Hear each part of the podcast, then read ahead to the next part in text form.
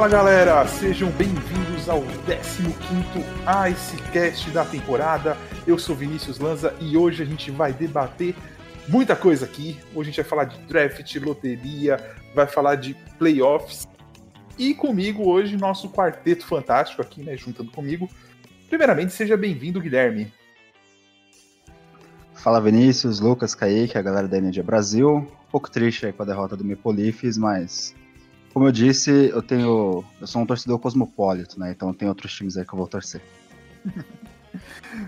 Seja bem-vindo, primeiramente, Lucas. Primeiramente, fora Kaique. Segundamente, Ale, Ale, Ale, Montreal. ah, estamos felizes. Essa, esse qualifier foi uma maravilha. Tem muito para comentar. Oilers eliminado, Penguins eliminado, Leafs eliminado. Só felicidade nesse Icecast hoje.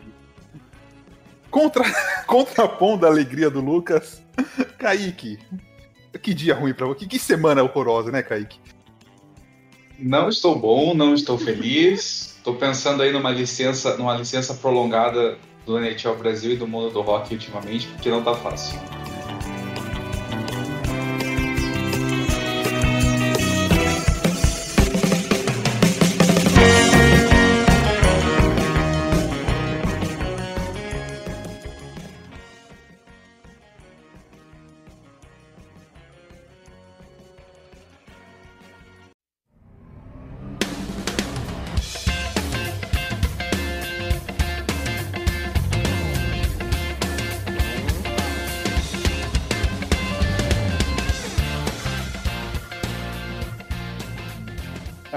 Bora lá, vamos começar com as nossas, um girinho de notícias rapidinho. É, o Panthers demitiu o GM dele Talon após a eliminação aí no, no, no nos play-ins. É, a gente não vai falar muito disso porque provavelmente a gente vai ter que falar do Panthers nos play no quando a gente for falar de draft e aí a gente vai acabar pegando todos os times ali que estão se reconstruindo. Então vai ter notícias do Panthers, principalmente quando eles selecionarem o novo GM. E aqui uma citação, né, que a gente viu hoje. O Bob McKenzie tá ele não tá se aposentando, né? Ele tá reduzindo a carga horária dele ali, como comentarista da, da TSN. É, e ele anunciou hoje que é quase uma aposentadoria, ele ainda vai cobrir um pouco o draft, vai cobrir a trade deadline e, e vai se retirar aos poucos do hockey aí nos próximos anos que estão por vir. Então, assim, um dos melhores insiders de hockey, notícias confiáveis, desejo tudo de bom para ele famoso pela frase, né, Kaique? Aquela frase: The trade is one for one. A troca é de um por um. É, vai deixar saudade a hora que ele realmente se aposentar aí.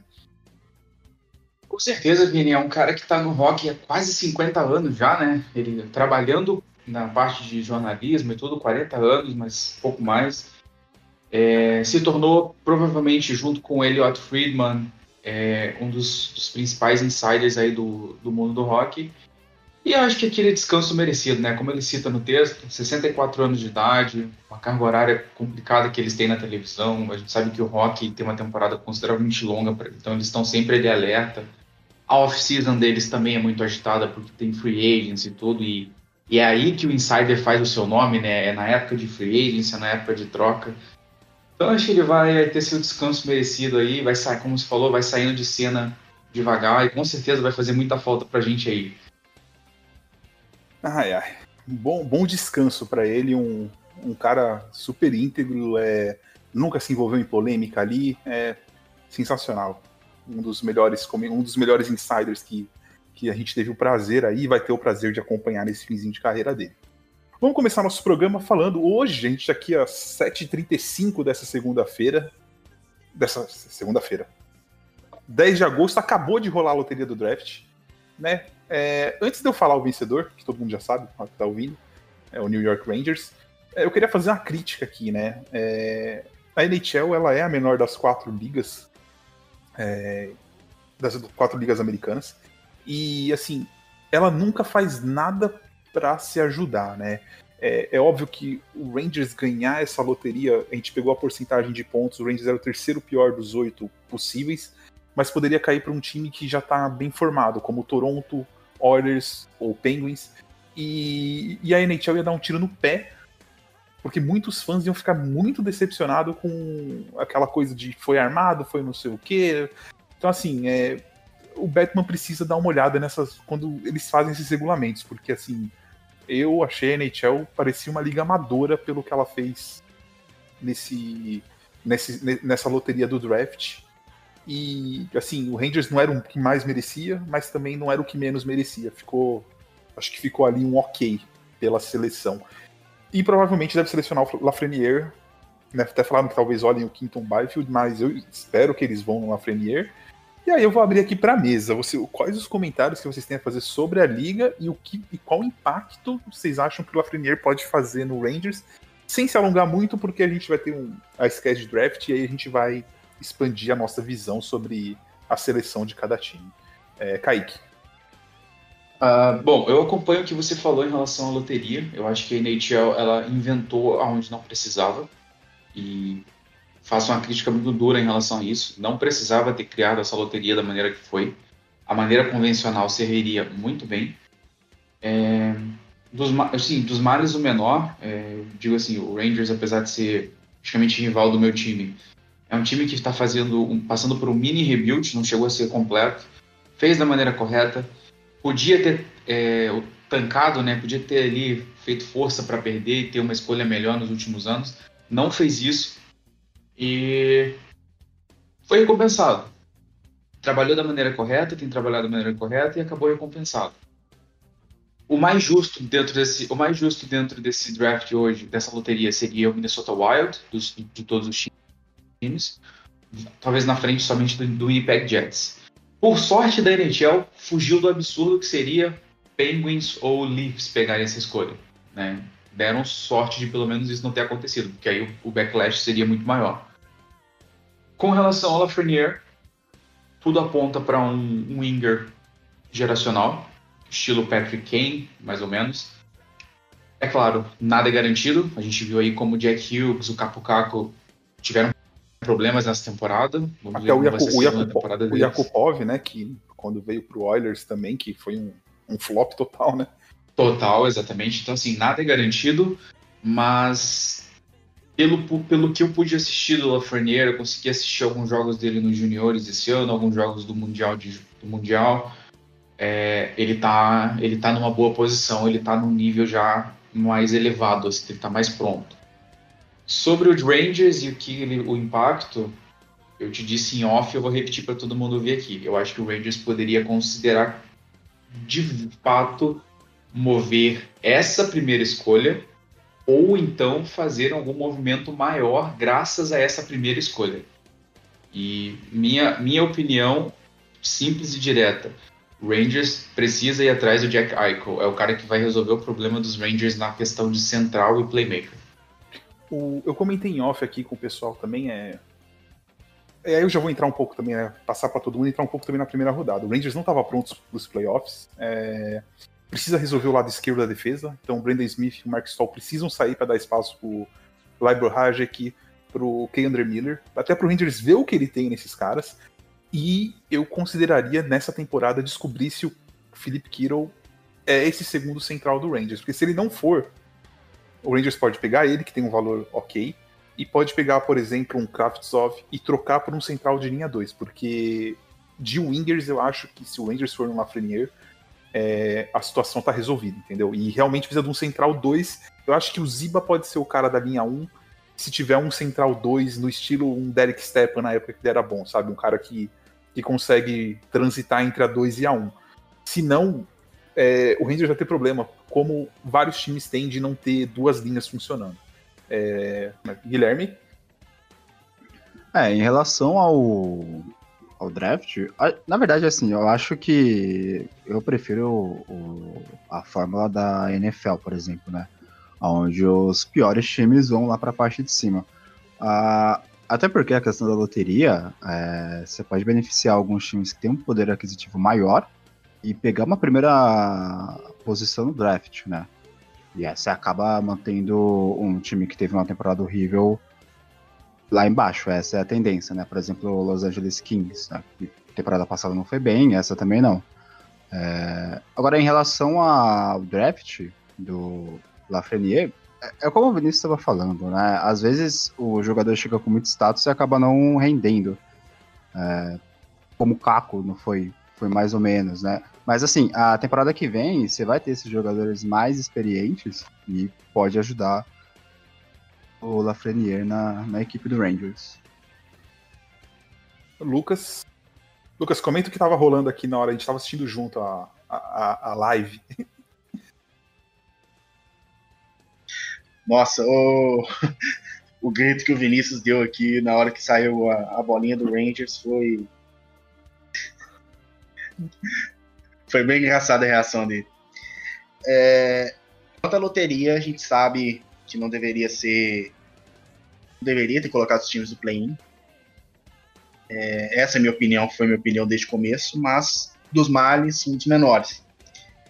O Rangers provavelmente vai adicionar um, mais uma peça brilhante para o sistema ofensivo deles. Já pode sonhar com a linha com Panari, Ziba e, e Lafreniere nos próximos anos. E, bom, a minha opinião é: ok, Rangers não, não é dos piores e pelo menos não foi Penguins, Leafs ou Oilers, né? Imagina. Oilers mais uma vez na pegando a Flush overall, a, cinco, a quinta nos últimos 10, 11 anos, seria algo totalmente absurdo. Então, Rangers, ok, dá pra, dá pra lidar.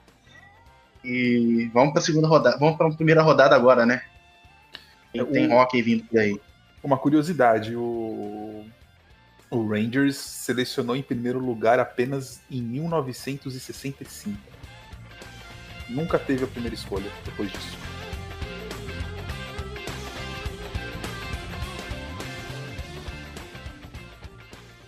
Esse podcast faz parte do site Fambonanet. Acesse fambonanet.com.br.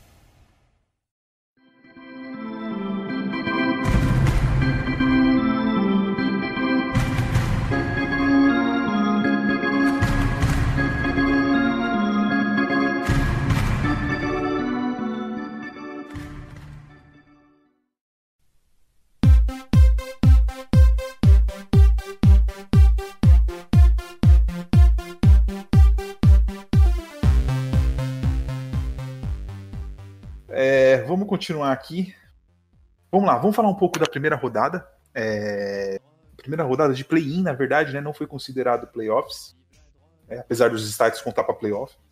Enfim, NHL, né? É, já falamos disso. É, eu vou passar os resultados aqui e aí a gente vai comentar, é, fazer um comentário do que a gente achou interessante, do que assim foi bem legal ver o Rock voltar. Então vamos lá. É, o Hurricanes varreu o Rangers em três jogos, assim, varreu sem dar chance nenhuma. O Rangers, se eu não me engano, liderou por três minutos a, a um jogo. É... Incontestável. O Islanders fez 3 a 1 no Panthers, e aí eu vou confessar que eu não vi muito essa série. É... Acho que foi a série que eu menos assisti. O Rebs e o Penguins, o Rebs surpreendeu o Penguins e fez 3 a 1 e já vou dizer aqui que depois eu vou passar para o Kaique falar disso. Não foi só por causa do Carey Price. É... não, não foi só pessoal, ah, o Price, o Price. Roubou acho que o jogo 1, mas assim, é, o time do, do, do Penguins deveu muito nessa série. A melhor série de todas, Columbus Blue Jackets e Toronto Maple Leafs, 3 a 2 pro Blue Jackets, jogo 3, jogo 4, desculpa, jogo 3, Toronto abre 3 a 0 toma 4 a 3 de virada, jogo 4, o Blue Jackets faz 3 a 0 e o Toronto Maple Leafs faz 3 gols de empty net, com empty net sem goleiro e leva para o jogo 5. O Toronto perde é, no jogo 5 e tá fora. No Oeste, o Calgary Flames bateu o Winnipeg Jets depredado. É, não foi nenhuma série direito. Acho que o Flames mostrou muita força contra o Jets, que tem problemas defensivos que a gente falou a temporada inteira. É, o Arizona Coyotes surpreendeu o Nashville Predators e fez 3 a 1 Olho no, no, no Coyotes. Aqui, no, no jogo seguinte, o Chicago Blackhawks bateu o Edmonton Oilers por 3 a 1 Assim, show de Jonathan Davis. Show de Jonathan Davis. Kubalik também. É, a experiência do, do Blackhawks acabou com o time de dois jogadores, que é o time do Oilers. E por fim, os meninos do, do Canucks bateram o Minnesota Wild, também não tiveram tanta dificuldade assim. Dominaram os quatro jogos e conseguiram vencer por 3 a 1 é, Bom, vamos abrir aqui Kaique, fala o que você achou dessa primeira rodada e se você quiser já falar alguma coisa do Penguins, aproveita que é o seu momento. Então, é, primeira rodada, né, qualificatória, muito legal, mas foi muito legal mesmo, assim. Não sei se é porque a gente estava naquela, né, de ver o hockey de volta e tudo, mas foi divertido, né? Eu acompanhei, não consegui acompanhar tanto como gostaria por motivos de trabalho e tudo mais, mas assim, Blue Jackets e, e Leafs, uma série muito boa, muito movimentada, muito divertida, aquela série com momentos de playoffs, assim, né, pesados, aquela cena do Tortorella gritando com o Pierre-Luc Dubois no banco, em sequência o Dubois vai lá e mete três gols, sabe, a, coisa a, assim a, de- cara, a, a série com mais cara de playoff acho que foi essa, né? Foi essa, de longe foi essa. A gente tinha falado anteriormente de outra, né? Mas assim, Blue Jackets e Leafs estão lá na frente, assim, disparado como a melhor série até agora. É, Flames e Jets, infelizmente a série que todo mundo queria ver foi uma série muito ah, desequilibrada por conta de lesões, né? O, o Jets perdeu o Mark Scheifele e o Patrick Line no primeiro jogo da série. Isso matou a série para eles. Eles ainda buscaram uma vitória bem heróica no, no jogo 2, 3, não lembro. E o Flames acabou passando com uma certa facilidade. É, a gente teve também ali o Coyotes e Preds. É, Nashville tem sérios problemas e precisa, e precisa dar uma olhadinha nisso. Essa off-season, eu acho que o Dave Poyle precisa dar uma, conferida nesse time e ele precisa mudar algumas coisas. É inaceitável que o Nashville Predators, com o elenco que tem, com os forwards, com a defesa que tenha, tenha caído tão fácil para o Arizona Coyotes. Não estou dizendo que o Coyotes não teve méritos, teve, tá jogando bem, jogou de maneira gigante, mas ainda assim, o Predators tem mais time do que o Coyotes e perder dessa forma foi muito feio. É, Carolina e, e Rangers, assim, Rangers para mim foi uma decepção gigantesca. Segunda maior decepção desse playoffs para mim foi, foi os Rangers, atrás, atrás apenas do que eu vou falar em seguida. É, Rangers não apareceu para jogar, como você mesmo citou. Então, Hurricanes vem quente. Vai ser interessante o confronto que eles têm pela frente.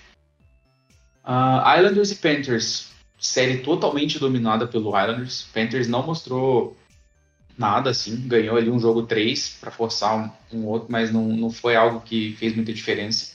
Né? O sistema defensivo do Barry Trotz é absurdo de bom e dominou. E por último, a- eu acho que a gente pode considerar a maior surpresa dos playoffs, que foi o, o- os Raptors derrotando os Penguins em, em quatro jogos. Como você mesmo apontou, Vini, é, Carey Price fez muita diferença. Foi incrível, foi aquele, aquele Carey Price que todo mundo gosta de ver, dominante.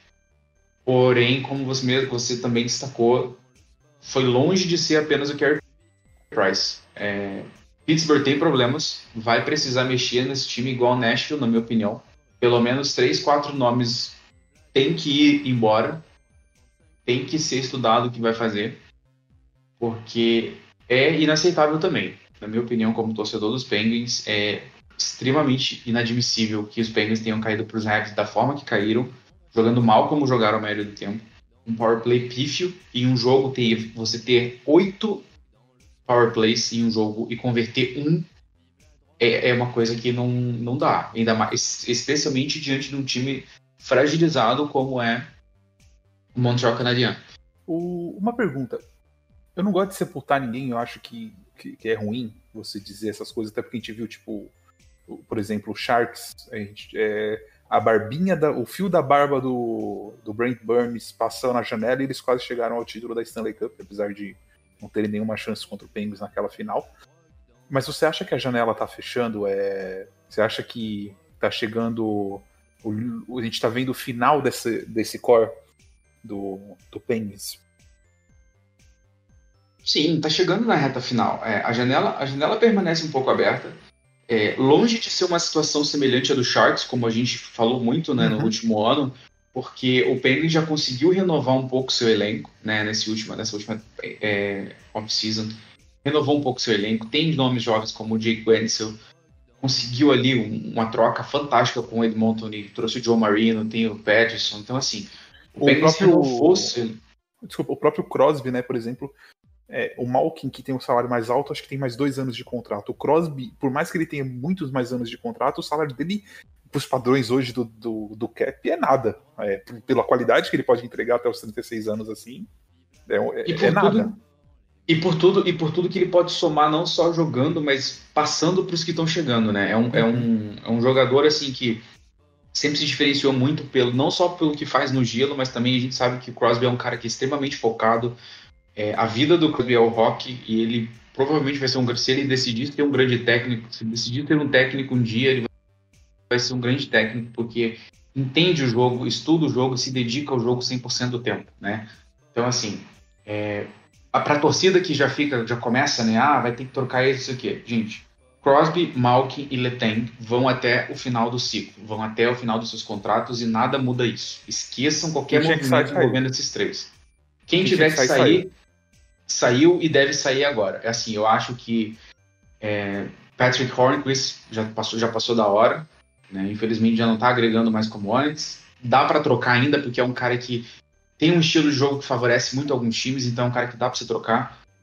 O grande X aí é o Matt Murray. O que vai ser feito com relação ao Matt Murray e o Tristan Jarry? São dois goleiros muito bons. Um vai ter um salário de mais ou menos 4 milhões e meio. O outro provavelmente vai começar na casa dos 5,7, 6 milhões. Então, assim, o Penguins vai ter que escolher um, não vai ter jeito. E algumas mudanças pequenas. É, Jack Johnson, cara, precisa ser trocado, precisa ser feito alguma coisa com relação a ele. Não dá para continuar, não pode continuar jogando. Simples, não dá, não tem mais como, não acompanha os restantes. Ele acaba pagando o pato por erro de, de um aqui, um ali, como aconteceu no lance do, do John Marino e tudo mais. Mas assim, foi um, um dos maiores erros do Rutherford, foi esse contrato de Jack Johnson. Precisa ser visto. De resto, Brandon Tanev, incrível, assim, pelo que, pela expectativa que se tinha. Ele entregou, entregou muito mais, continua. Brian Rust tem que continuar. Conor Sherry voltou, vai virar free agency agora, eu acho que tem que deixar embora para abrir espaço. Justin Schultz vai embora para abrir espaço, porque infelizmente não tem como renovar. Tem o que fazer, tem bons nomes na free agents, que pode ser feita uma manutenção. Não é assinar um super, uma super estrela de 9 milhões, é assinar um jogador de 3, 4, que dá para encaixar. Mas assim, Pittsburgh precisa de mudanças e, e acabou aquela questão de queimar escolhas e queimar talento jovem para poder pegar rental e tudo mais. Eu acho que a troca pelo Jason Zucker, ela foi a última que, que tem que acontecer nesse quesito, foi essa. É uma troca boa, o Zucker é um jogador muito bom e que caiu bem no nosso time com um bom contrato. Mas eu acho que tem que parar aí. Não dá mais para continuar queimando pique, queimando talento jovem, porque é a, é hora de você começar a reestruturar para daqui 4, 5 anos, um momento que é extremamente delicado de transição. Então, Pittsburgh ter perdido para Montreal foi um absurdo do ponto de vista do torcedor de, Penguin, de Pittsburgh. E em questão de hockey, de jogo, foi um absurdo maior ainda. Que uma equipe como, com o talento que tem Pittsburgh praticamente completa ter sido tão apática diante do, do Montreal Canadiens. Vou passar para o Lucas e para ele fazer o comentário. A gente já comentou antes da, de começar a gravação. Lucas, é um absurdo o Rangers dar um buyout no Lundqvist. É a falta de caráter. O Lucas vai explicar o porquê que a gente comentou e aí ele fala das séries também. Lucas. Bom, é, um absurdo o Rangers dar buyout no, no Lundqvist depois dessa, dessa derrota. Não deu ainda, né? Talvez dê, né? É, isso aí, só cogitar a possibilidade é um absurdo. Por toda a história que o, que o Lundqvist tem, todos os anos de dedicação ao clube, é, assim, seria mau caratismo, na minha opinião, fazer isso. É, deixa o cara se aposentar, ou ele se aposenta agora, ou ele termina o seu contrato, fica como mentor dos do Shesterkin e do Georgiev. Assim, mas não dá buyout. Seria, seria algo. Chega até ser nojento isso. E sobre as séries? Sobre as séries. É, Leafs e, e, Blue Jackets. Apenas vou dizer um nome: Tortorella. O cara continua fazendo mágica com esse time do, do Blue Jackets e passou do Leafs que, se você viu o jogo de segunda-feira, ontem, foi, foi, o jogo de ontem, domingo, foi. Assim, o time parecia apático, sabe? Hum, o Corpsalo também jogou bastante esse jogo. Os goleiros do, do Blue Jackets foram, foram muito bem na série, exceto o Elvis, né, naquele finalzinho do jogo 4, que tomou um gol, ficou abalado. Eu acho, até comentei com uma amiga que é torcedora do Blue Jackets. Devia ter tirado ali ele antes do overtime e ter colocado o Corpsalo para jogar. Assim, para quem viu, é, foi para quem gosta do Leafs foi bonito, o torcedor do Leafs foi feio perder para esse time. Você ter um elenco que tem a, só a sua primeira linha é, tem um, um, cap hit maior do que todo o, outro, o ataque do outro time. Você ter ali Matthews, Tavares e e também o, o Marner que não entregaram bem nessa série, principalmente Tavares que para mim é o jogador mais superestimado dessa liga. Assim, foi uma derrota que justa pelo que o Leafs saltou no gelo. Penguins e canadenses, Ike já falou a visão dele, tudo que tinha que falar, a questão do Penguins. É, não foi só o Price, o Price jogou bem, mas a apatia do Penguins, a, assim, a falta de, de jogo deles que, que levou à eliminação. Confesso que não vi também, que eu não vi Islanders e, e, Panthers. Foi uma série que não me, não, tava, não me agradava muito em questão dos times. É, e, e, Rangers foi tão rápido que eu mal vi. Keynes dominou o Rangers total e mereceu passar. Rangers agora premiado com a Força Overall.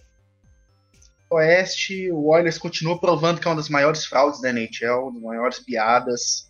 É, não adianta você ter dois jogadores como McDavid e Drysdale pontuando 100, fazendo 100 pontos toda temporada, chega nos playoffs e, e nada. Você, ter, você não ter nenhum jogador de apoio, você não ter defesa, você ter no gol Smith, que o jogo 1 foi. Ele entregou um gol pro, Deus, eu não lembro pra quem foi agora. Mas ele entregou um disco num, num stick do Deus que só mandou pro gol. Foi patético. Você tem o Koskinen também que não é grandes coisas, então assim, o Oilers, enquanto continuar isso, Deus que continue, eu como torcedor do tempo, Deus que continue, vai, vai continuar sempre decepcionando. É, Arizona e Nashville também não vi muito. É, o que eu vi foi. O jogo que eu vi, o, quem, o, o bem superior, o, o Nashville bem apático. O, o time do Coyotes vai ser interessante nesse, nessa série contra o. contra o Avalanche, né? Isso. Contra o Avalanche. Vai ser uma série interessante. O, Corinthians tem um time. um time promissor, vai, vai figurar no topo da Pacífica nos próximos anos, ali entre terceiro, quarto, vai ficar figurando ali por, um bom tempo. Esse time é bem interessante.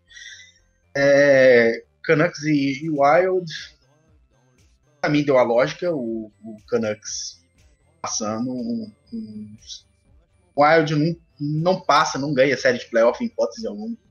E esse time do, do Canucks tem, tem um, um bons jogadores, tem um núcleo jovem forte, Peterson com você tem o Maxton no gol, que é um, é um goleiro extremamente subestimado. Mas vamos pro meu prato principal, Flames e Jets.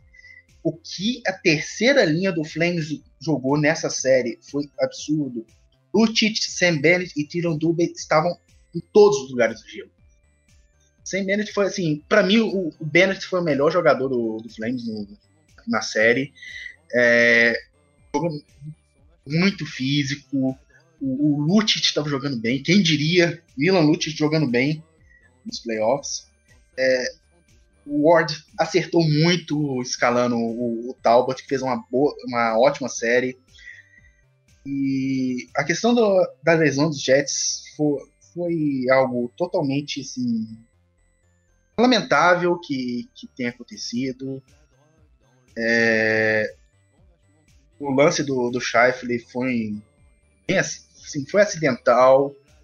Mas, É. Foi, foi, foi. Não foi proposital. Não, o- Eu achei o- acidental, eu achei acidental. Aquela mãozinha, foi, aquela, não- aquela não mãozinha, foi. aquela mãozinha na- nas costas e aquele patinho Não. subindo daquele jeito não, me convenceram. Eu, eu, eu achei, eu achei acidental, eu achei você, acidental. você assistindo, você assistindo em câmera lenta vai ficar dando mais na cara que é proposital. Mas o cara tava rápido no dia. Ele não vai ter um raciocínio tão rápido assim de, de levantar o patinho de propósito. Aquilo ali ele tava tentando parar. É, E ele ia de cara com a morte. Então, assim, não foi. Não foi malicioso. Não foi algo deliberado. É, foi um acidente infelizmente acabou lesionando, não era o que ninguém queria. É, o do Line, eu, o lance também foi, foi, bem, foi bem estranho. Ele, tava, ele, foi colidir nos boards com o Giordano, ele tava com o cotovelo aberto, dando uma cotovelada na cara do Giordano, e depois ele tomou um, um, um hit do Bennett em sequência. Eu não sei qual, qual que lesionou. Acabou lesionando o punho, o punho no impacto. Lance de jogo, lance de jogo. Infelizmente, o, o- perderam duas grandes estrelas e o Flames dominou. O que aconteceu foi o Flames dominou a série e agora pega o Stars, né? E eu posso pagar língua aqui por isso, mas os quatro, pra mim, era o adversário que mais dava pra passar. Pelo que eu vi do, do, do Round Robin, é o adversário que mais dá pra passar. Então, veremos. Guilherme? Bem, é, eu não consegui ver os jogos da 1h30 e das 11h30. Então eu vi, eu não vi o Painters, não vi o Hurricanes, não vi o Canucks. Em relação ao Hurricanes, eu vou. eu- eu espero ver agora contra o Boston, porque assim, o Bruins foi muito mal no Round Robin, né? É, com exceção do jogo do Tampa Bay Lightning, que eu, eu acho que foi só uma questão de efetividade que o Tampa Bay venceu. É, o time estava muito apático, o time com o Pasternak, o, o, o Carrasque. Cara, McAvoy pode produzir muito mais do que produziu. É, dos outros confrontos, eu queria ter visto o, o Coyotes e o Predators. A média de gols foi de 4 por jogo ah, do vencedor. Então, nos três primeiros jogos, quem venceu fez 4 gols. E aí no quinto, o Coyotes levou pro overtime, né? Venceu no overtime. É, Penguins e Canadiens, acho que todo mundo já falou como foi o confronto, só que o Penguins estava. Eu vi o, o último jogo, o Penguins estava muito apático. E, e você fica meio assim, né? Tipo, ah, cadê? Esperando que o, que o time dê mais. Blackhawks e Edmonton Oilers, o time do Blackhawks é muito, é muito efetivo, o ataque é muito efetivo. E aí, eu falo do ataque do Blackhawks para já emendar no Maple Leafs, porque contra o Blue Jackets, o principal nome do confronto foi o goleiro, Kopsako, e porque ele foi diferencial. O, o ataque do Maple Leafs teve em média 10 chutes a mais no gol do que o Columbus Blue Jackets. O, o time do, do Blue Jackets foi muito bem armado defensivamente pelo Tortorella, mas o, o Maple Leafs é estranho, porque, assim, nessa, nesse confronto, só o Aston Matthews foi bem. Tavares pouco fez, fez um gol no segundo confronto, mas pouco fez. O Nylander não deu um chute no primeiro confronto, no primeiro jogo. Foi melhor no segundo, mas aí depois disso ficou só no segundo jogo mesmo. É, o goleiro, o Anderson, é aquela coisa meio. Conseguiu fazer boas defesas, mas é sempre. Se tem um ar de desconfiança dele, ele não, ele não passa confiança. E é claro, fica claro que aqui vocês também sempre falam nos Icecasts que o Maple Leafs tem que investir aí no draft ou na, na intertemporada na off-season, né? Ah, em jogadores de defesa. Né? O ataque é muito bom. Eu acho que se tivesse dois bons jogadores de defesa, com o ataque ali, mesmo dependendo muito do Austin Matthews, o time poderia passar pelo Blue Jackets. A gente comentou do. É, a gente comentou não, comentei com o Kaique esses dias e com. Acho que foi com o Kaique ou foi com o Lucas, não lembro. E a gente tava falando isso, né? O Tavares, nada contra o Tavares, mas o Tavares. O, o Leafs ir atrás do Tavares, quando ele tinha três bons jogadores novos em Nylander, Marner e Matthews, o Leafs foi atrás do Tavares, ele demonstrou as prioridades dele. E as prioridades deles não vai resolver o problema que eles precisam resolver. É, então, assim, eu não sei o que falar mais. A torcida do Leafs também não. Parece que, pelo menos, não ligam para esse negócio da defesa. Então, assim, continua assim. Quem sabe uma hora ou outra você encaixa um, um playoff quente aí e ganha, porque. Assim, hoje, por exemplo, eles estavam preocupados com, com o Lafreniere, que é atacante, obviamente, que deveria pegar se eles ganhassem a primeira escolha. Mas se você falasse com o torcedor do Leafs hoje, beleza, vocês escolheram o Lafreniere, vocês vão trocar um dos atacantes por um defensor? Aí o que eles vão responder? Não. Não troca. Então, assim, se ele não troca, a gente vai fazer o quê? Se o time não quer. Então fica com mil atacantes aí, joga quatro linhas de sniper e dá, entendeu? Sei lá. É, prioridade de cada um. E só um outro destaque do confronto, né? O Dubois é, acabou tendo uma, um choque com o Jake Musin, e o Jake Musa acabou ficando fora do confronto, né? E aí no outro jogo ele vai e faz um hat-trick. Então teve um aspecto bem de rivalidade nesse confronto também. É, o último destaque que eu dou para esse confronto, é, e aí entra no pouco a gente falou, vocês vão ouvir no Icecast histórico do Maple Leafs quando sair. É, assim, a imprensa de Toronto mais uma vez caiu matando em cima do Sheldon Keefe, que é um treinador de que tem seis meses aí de profissional. É, e o Tortorella, que todo mundo critica, é, ele começou a entrevista dele, não sei se foi ontem ou hoje, dizendo que ele, dava, ele a, apoiava e dava toda a solidariedade dele para o Sheldon Keefe e para os jogadores do Toronto Maple Leafs, porque o que ele leu na imprensa é, não é digno da imprensa escrever, não é digno de escrever de uma pessoa que são ser, no caso um ser humano. Então assim, a imprensa de Toronto também precisa dar uma uma maneirada, né? Inclusive a imprensa de, de Columbus, é, o, time de Columbus tirou o Tortorella de frente da imprensa, tirou o Dubois de frente da imprensa, para eles não sentirem a pressão depois daquela derrota no jogo 4. Se o Leafs fizesse isso, eu queria ver o que a imprensa de Toronto ia escrever sobre eles. Ia ser um, acho que um inferno na Terra isso aí. É, é manejar, é manejar corretamente, né, cara? Você tem é, é entender, entender o momento, né? Columbus é um time, vamos assim, Columbus é um time fraco, fraco não, enfraquecido, digamos assim. Uhum. É, são coisas diferentes. É um time enfraquecido porque perdeu seus principais jogadores na off-season, teve zilhões de lesões durante uma temporada, mas tem um cara no banco de reservas que faz a diferença. Eu não gosto dele, pessoalmente, eu não gosto do Tortorella. Acho que ele, ele às vezes exagera um pouco em algumas coisas que ele fala e faz na, na mídia em outros momentos ele consegue ser contido, mas normalmente ele acaba falando demais e apontando onde não deve. Mas assim, atrás do banco, o cara é bom. Atrás do banco, ele consegue fazer um jogador entender o seu papel e entender o que ele tem que fazer para ganhar um jogo. Muita gente estava até criticando aquela cena dele com o Pierre-Luc Dubois. Cara, aquilo ali é uma relação entre um treinador e um jogador. Aquilo ali é uma coisa que aquilo que a gente viu é a relação normal.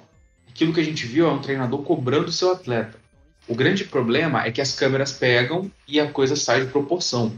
É diferente de um abuso, né? Como a gente debateu muito essa temporada em vista dos, dos fatos que foram que vieram a público sobre o Mike Babcock, sobre o Bill Peters. Aquilo ali é diferente de um abuso.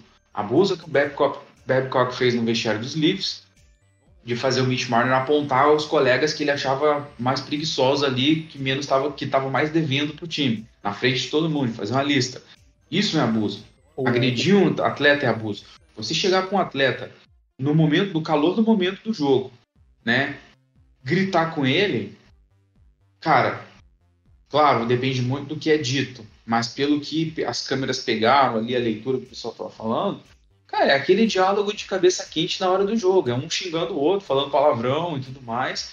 O, você vê que o Dubois responde, o Dubois não fica quieto, o Dubois não se abate, ele responde, porque ele também tem um lado dele. Mas é assim, é aquilo que a gente viu, é a síntese do que é o trabalho do Tortorella. E quando você pega um time que, mesmo é, tecnicamente limitado, está comprometido, você tem esse resultado. Você tem um time que joga junto o tempo inteiro, você tem um time que está é, tá protegendo um ao outro o tempo todo, e você tem um time como o Maple Leafs que foi apático. Sabe quem foi a figura de destaque dos Maple Leafs? De, além do Austin Matthews na série toda, o Jason Spezza. Spezza. Por quê? Porque é um cara experiente, que já rodou muito, e ele sabe o momento. Então o Spezza foi lá um belo dia e saiu no soco com o cara para ver se ele animava o time, porque ele percebeu que o time dele não estava rendendo. O Spezza tem trinta e tantos anos. Então, assim, o Spezza teve que ir lá e ver que a coisa estava ruim e animar os caras. Esse papel, como o Lucas destacou, esse papel do John Tavares. E... e, o Tavares e o Tavares subiu a série, de novo. E, e o, o Tortorella, assim, né? Podem criticar o que for.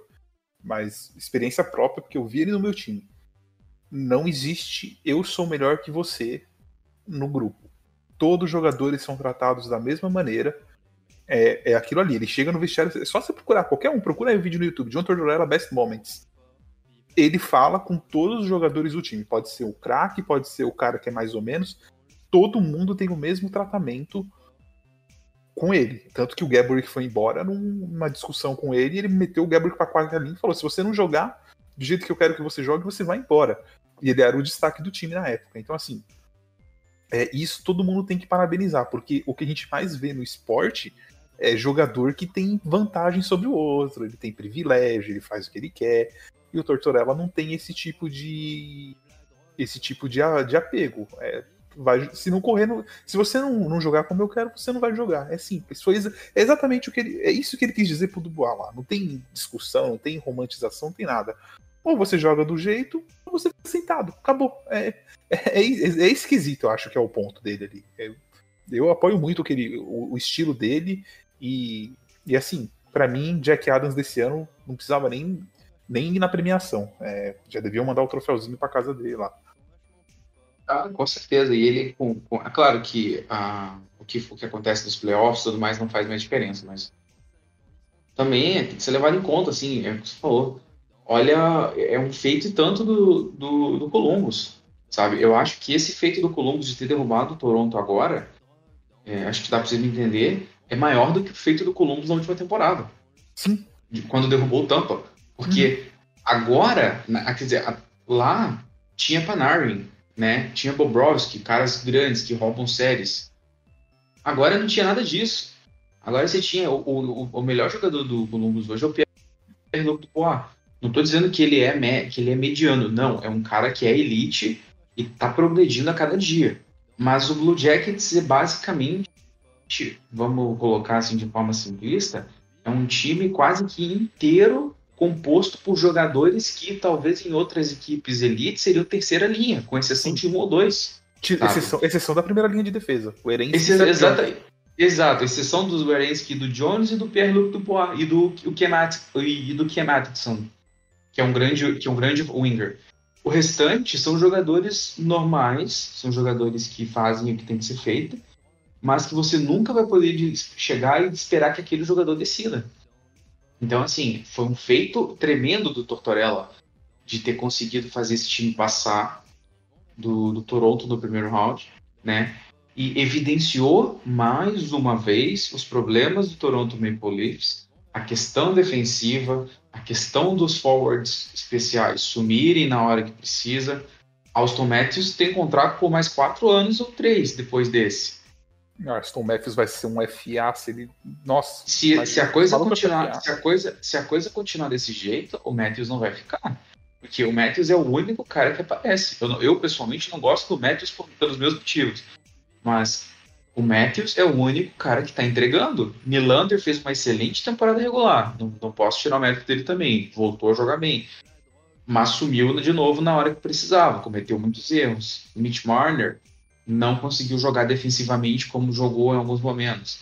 Tavares é o capitão e, assim, vamos ser sinceros, Tavares no gelo ou fora do gelo nos últimos jogos, quando precisava, não, não parece que não estava ali. Só faltou entrar com a mantinha que ele usou pra ir para assinar com o Memphis lá.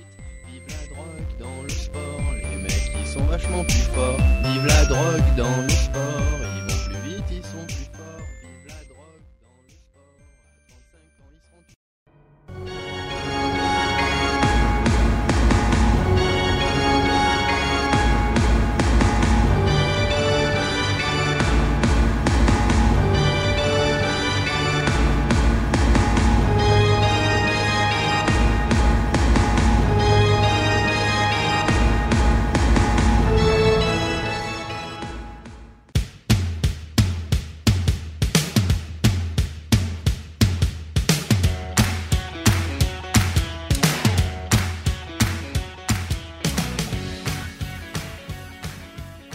falar aqui nossos palpites para a primeira rodada que, começa agora, que começou agora na terça-feira, que você está ouvindo esse programa na quarta.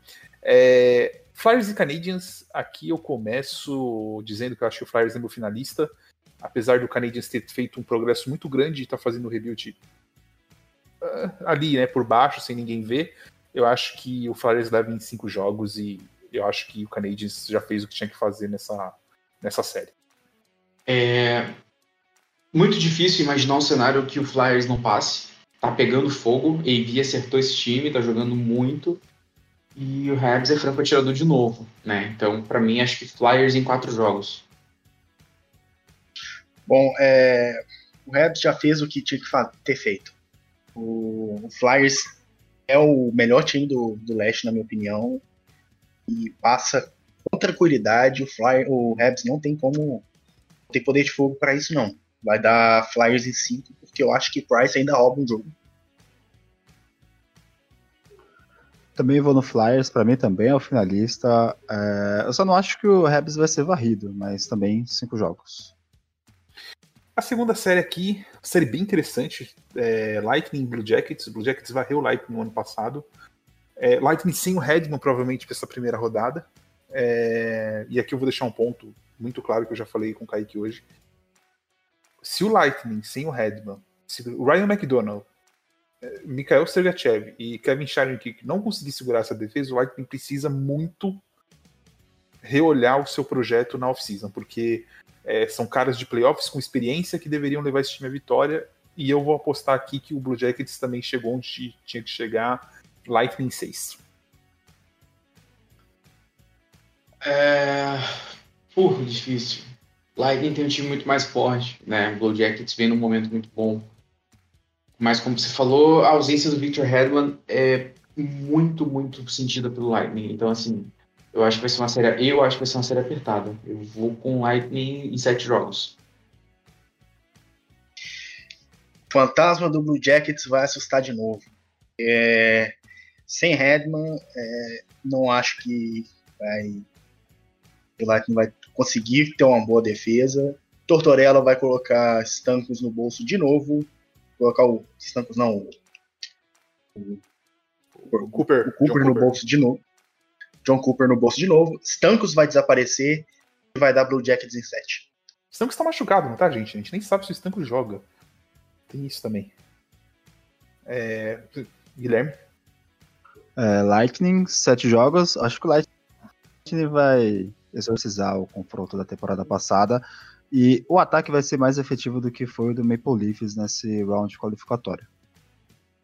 É, a próxima série aqui, Washington Capitals versus New York Islanders. O, o Islanders tem um jogo chato, apesar de eu gostar do Barry Trotz como treinador, eu, eu não gosto do estilo de jogo deles. Eu admiro ele como treinador pelo que ele consegue, mas eu não gosto do estilo de jogo dele. E eu acho o Capitals aí, tem o Cinderella Run, a última deles aí. Acho que o Capitals passa em seis jogos para depois ver o que vai fazer com esse time, assim como o Penguins precisa ver o que vai fazer com o time deles. Capitals em seis. Um, cara, eu vou de Capitals. Eu vou apostar, como eu, eu li uma amiga minha falou agora há pouco, a Marina do NHL. Já que meu time decepcionou, eu vou no caos. Eu acho que o Trotz consegue, eu acho que o Trotz consegue armar um pouquinho para cima dos Capitals. E eu, mas ainda assim eu vou de Capitals em sete jogos também. Acho que Capitals tá meio frio, né? Esse round robin a gente viu que os caras não estavam muito afim pelo jeito, ou então realmente estão jogando mal. É, mas eu vou de Capitals em 7. Acho que tem mais poder de fogo ofensivo comparado ao Islanders, isso pode fazer diferença. Eu vou de Capitals em 7. Capitals tem o Vetkin, nunca dá pra desconsiderar esse cara. É, ele já teve o gostinho do ouro e não quer dizer, ele quer testar de novo. Ele quer tentar de novo.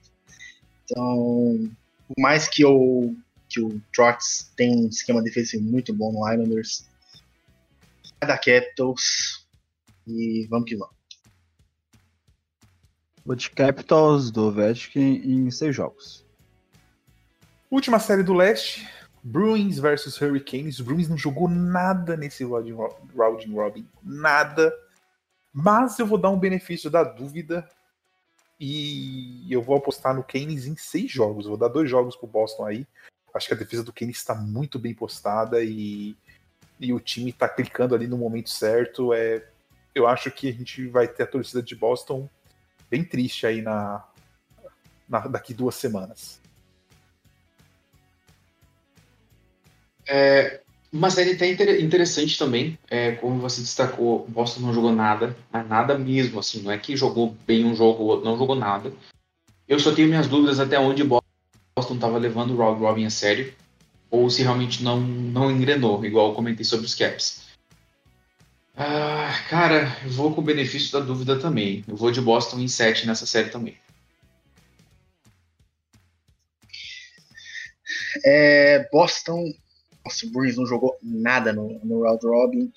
O Canes, por mais que tenha quase uma semana que eles não joguem, foram, assim, vieram com tudo.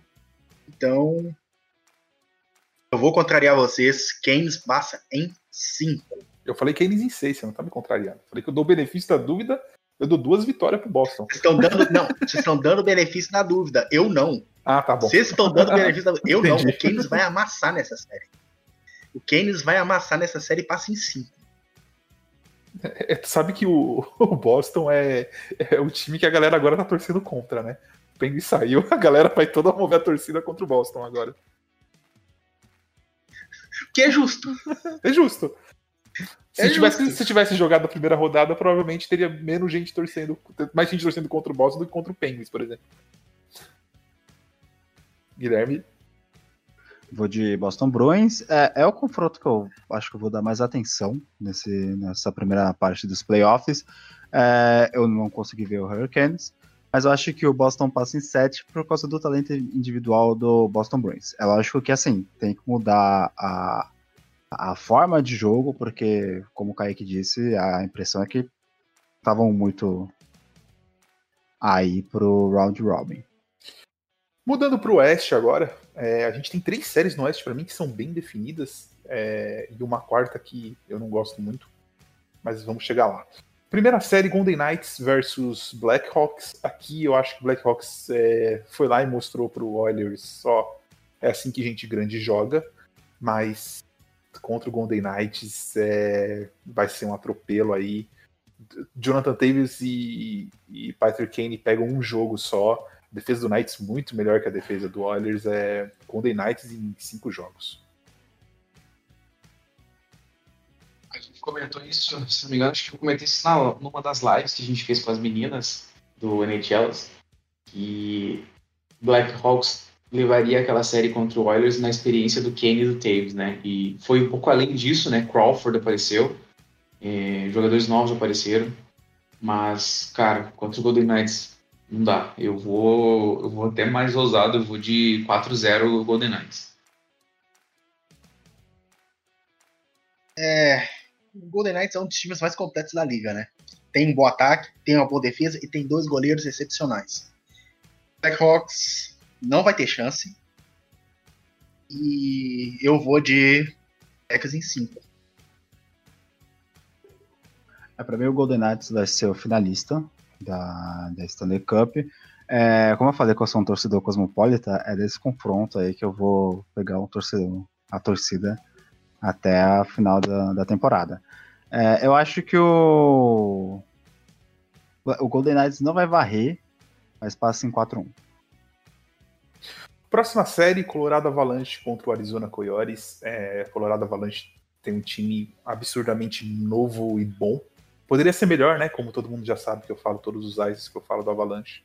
Acho que o SEC que podia ser um pouquinho mais ousado e esse time já tá no, no topo da lista ali do Oeste, mas deve passar pelo Coyotes em seis jogos, porque o Coyotes tem muita experiência de playoff. No caso ali, a gente pode falar de Phil Kessel, Derek Stepan, tem o, o, tem o Clayton Keller também, e o Ekman Larson na defesa. Eu acho que é um time bem experiente. Deve conseguir ganhar dois jogos, mas o Avalanche passa. Avalanche em seis. É difícil pro Coyotes, né? Apesar do time forte, Colorado é um time que tá, também teve uma ótima temporada, teve um desenvolvimento muito grande de algumas peças e assim extremamente veloz, extremamente é, ataque extremamente mortal, assim.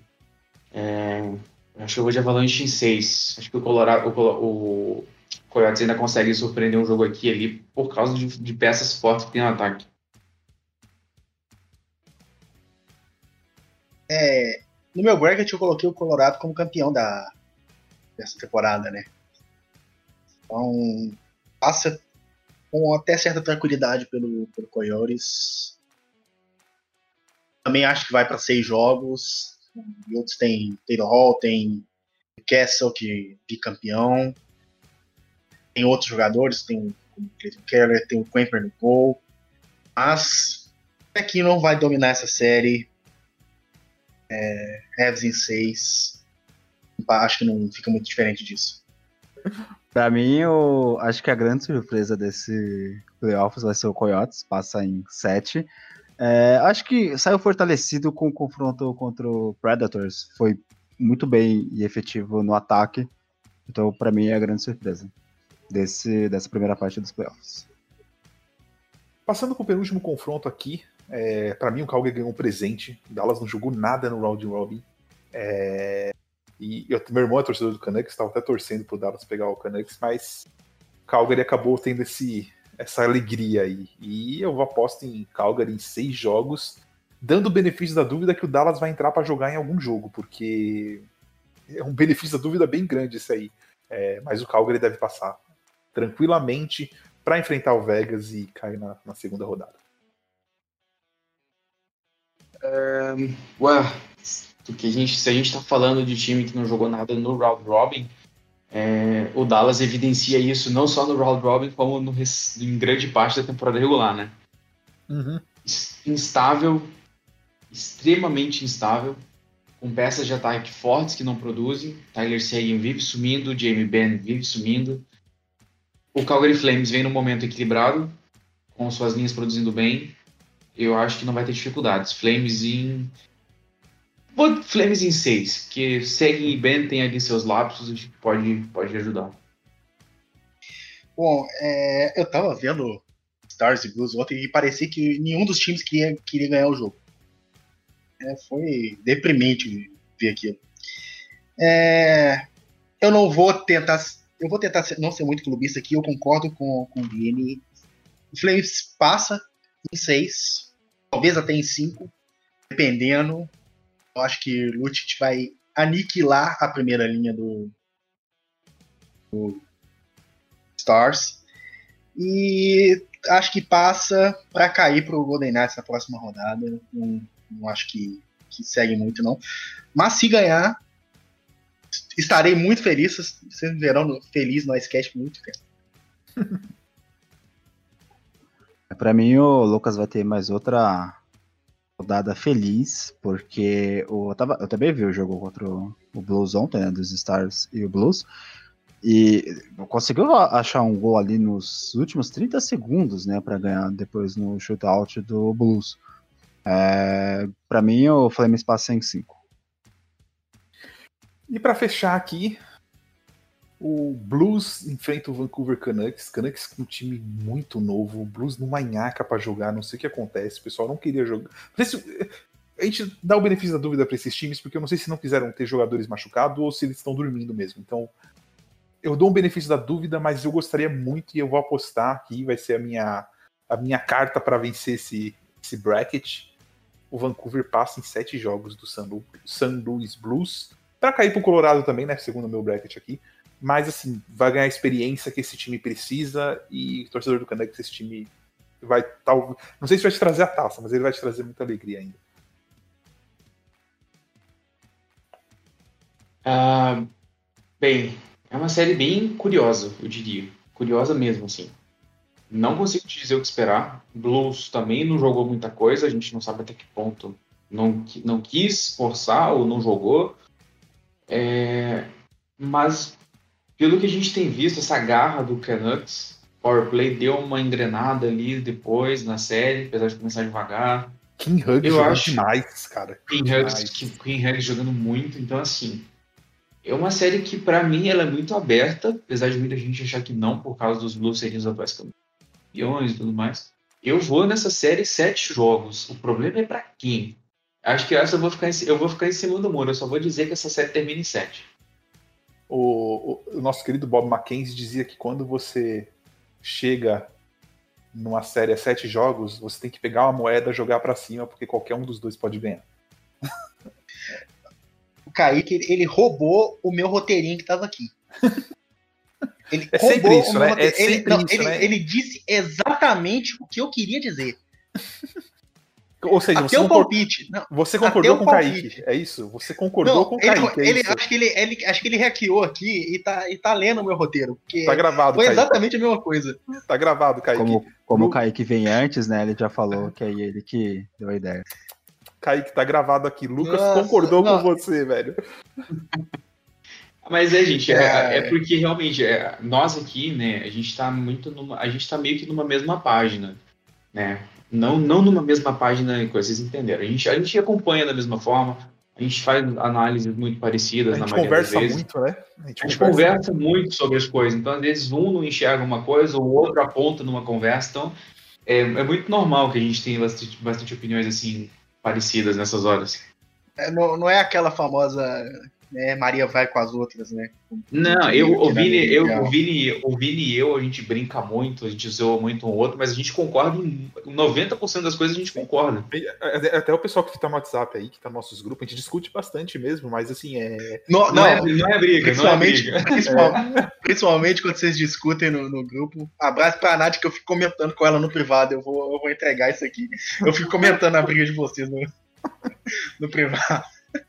É, Não é briga, a gente só tá mas discutindo essa é do. de uma forma muito pouco amigável de vez em quando. Que isso? A gente, a gente nem se, a gente não, a gente, ó, a gente nem se ofende. A gente é mó de boa. É, mas voltando ao assunto aqui, é, eu acho que essa série vai ser extremamente equilibrada. Eu vou de blues. Eu coloquei no meu bracket de blues porque eu tinha que escolher alguém. Mas vai pra 7 e joga a moedinha pra cima pra ver quem que vivo. É, mas é, qualquer um que passar nessa série. Eu gostaria muito de ver Flames e Canucks na- nos playoffs, mas Só não vai dar. Só se chegar na, conferência. só chegar na final de conferência, que é muito difícil. Então, essa vai para 7 e seja seja quem os deuses do rock quiser. Vai ser uma série muito legal de se ver. É, para mim, o benefício da dúvida, esses três times, né? O Bruins, o Stars e o Blues, que foram mal no Round Robin, eu só vou dar pro Bruins. É, para mim, o Canucks passa. O Blues fez, acho que só contra o, o Golden Knights que, ele- que eles foram mais ou menos bons, né? Mais ou menos bem, mas para mim o Canucks passa em 7. Mas também vai ser um confronto bem equilibrado. Bom, fechamos aqui mais de uma hora de programa, provavelmente. Não posso dizer ainda porque eu não editei, mas eu acho que vai bater mais de uma hora. Agradecer a todo mundo que participou, é, todo mundo que está acompanhando. Obrigado, Guilherme, por ter vindo aqui, fora do nosso horário normal de gravação. Valeu, Vinícius, Kaique, Lucas, estamos juntos com a galera da Energia Brasil. Lucas, muito obrigado também. Obrigado por acompanhar aquele momento histórico na qual eu gritei: vem, menino, vem para Nova York. Tamo aí, fora Kaique. Tem o lance da tatuagem, Lucas. Tem nada de tatuagem, não. Ah, é! Eu ia falar isso. O senhor Vinícius Lanza comentou na aqui que ele tinha, que ele tinha falado que ia tatuar o número 11 na bunda. Ele falou isso.